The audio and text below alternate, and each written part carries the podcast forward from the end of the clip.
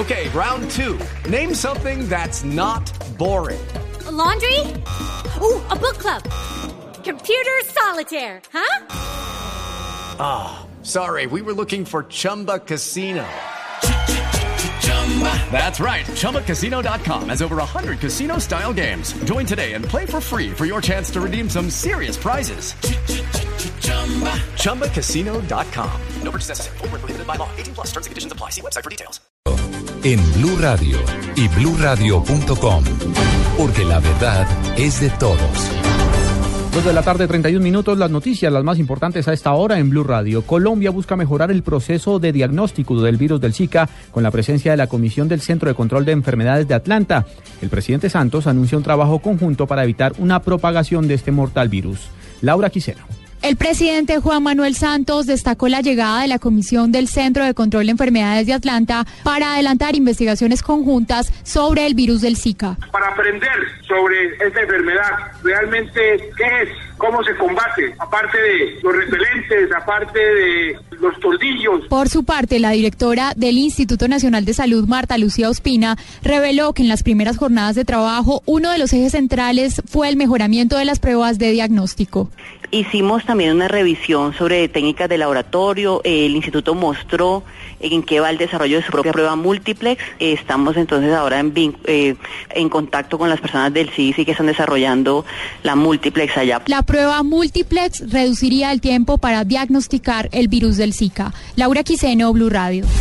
La DIAN detectó 250 empresas que han girado 9 billones de pesos a paraísos fiscales en el último año. Marcela Vargas. 3 millones de pesos menos en impuestos dejó de recibir la DIAN por cuenta de transacciones al exterior cercanas a los 9 billones de pesos que realizaron 250 empresas en Colombia. Ante esta situación, la DIAN está realizando una verificación presencial a las compañías para solicitar la evidencia que demuestre que el dinero girado realmente corresponde a pagos reales en el exterior y no a evasión de impuestos. Por otra parte, la entidad reportó que durante el primer mes del año se recaudaron 14 billones de pesos de impuestos, lo cual representa un 0,8% más del recaudo del año anterior. Estos recursos recaudados son principalmente por retención en la fuente a título de renta e IVA, que aumentaron un 13%, pasando de 4,2 billones de pesos a 4,8 billones de pesos en enero de este año. Marcela Vargas, Blue Radio.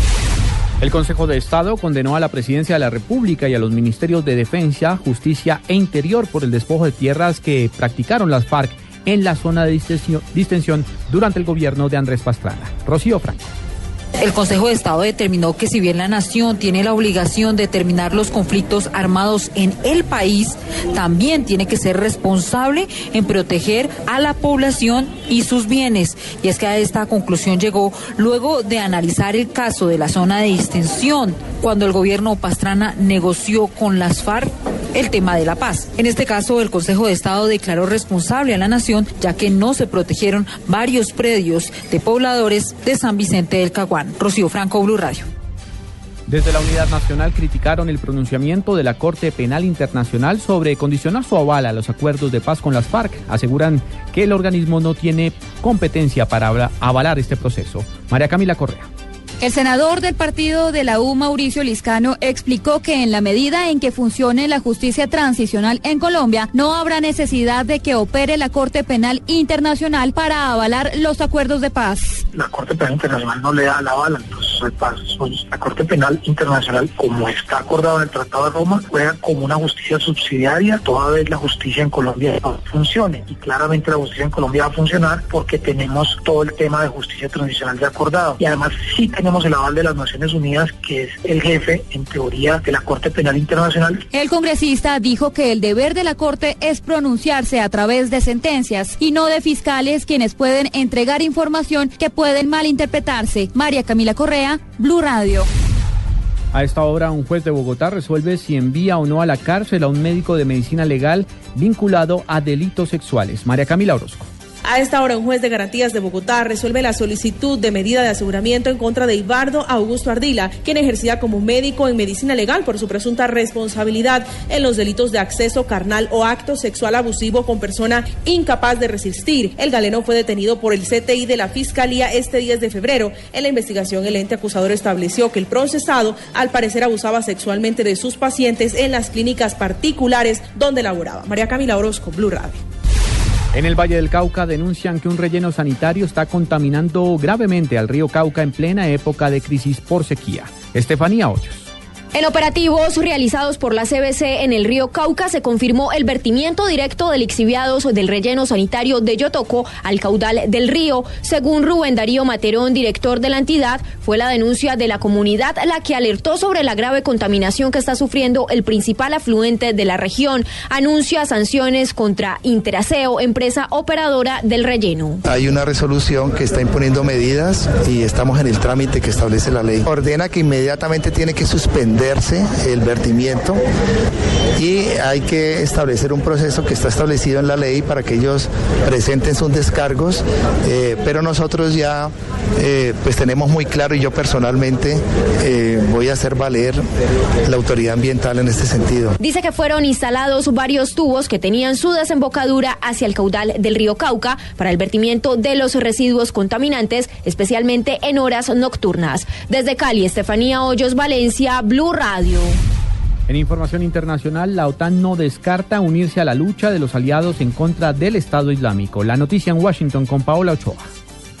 Hace unos minutos, durante una rueda de prensa aquí en Washington, el Pentágono, el jefe del Pentágono, Ashton Carter, dijo que la OTAN evalúa la posibilidad de unirse a la coalición mundial de países que luchan por acabar al Estado Islámico, una coalición que desde que arrancó hace ya 18 meses ha hecho un total de 10.000 ataques aéreos sobre Irak y también sobre Siria. Dice el Pentágono, además, que según sus cálculos, ISIS podría cometer un atentado contra los Estados Unidos en cualquier momento de este año, algo que también ayer anoche, incluso el jefe de la inteligencia de los Estados Unidos durante unas declaraciones, una comparecencia suya ante el Senado de este país, dio a conocer que es inminente un ataque de ISIS del Estado Islámico en suelo estadounidense, básicamente porque se están infiltrando en los eh, refugiados sirios, en los refugiados que llegan de diferentes lugares del mundo y que gracias a ese estatus pueden moverse libremente a través de las fronteras. Desde Washington, Paolo Ochoa, Blue Radio.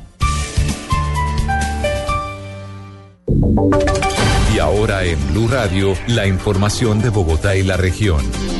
En noticias del centro del país, el director de la Policía Nacional, el general Rodolfo Palomino, rechazó los actos vandálicos que se presentaron en las estaciones de Transmilenio en el suroccidente de Bogotá y aseguró que 48 personas están siendo judicializadas por estos actos que podrían catalogarse como concierto para delinquir y en las próximas horas presentados a audiencia 48 sujetos vándalos que se asociaron para causarle daño al transporte público. Ese es un bien que es de todos, pero, pero para esos bandidos que causaron esos daños es un bien, es un daño en un bien ajeno de uso público. Quizá hubo una programación, una orquestación previa de lo que terminó siendo sin duda unos actos vandálicos inaceptables. El progresismo, entre tanto, pidió a la Fiscalía que los investigue por los disturbios en Transmilenio para que se indague sobre la supuesta participación y responsabilidad de miembros de ese partido en los hechos vandálicos. Laura Quiseno. El concejal Holman Morris del movimiento Progresistas, a través de un comunicado, indicó que por los señalamientos del alcalde Enrique Peñalosa, acudirá a la fiscalía para que se le investigue por los señalamientos hechos por funcionarios de esta administración, donde se le acusa de instigar los últimos actos contra las estaciones y articulados del sistema Transmilenio. El exgerente de Canal Capital señaló que respalda las protestas ciudadanas pacíficas por el aumento de tarifas de Transmilenio y por el anuncio de atentar contra la reserva Thomas van der Hamen.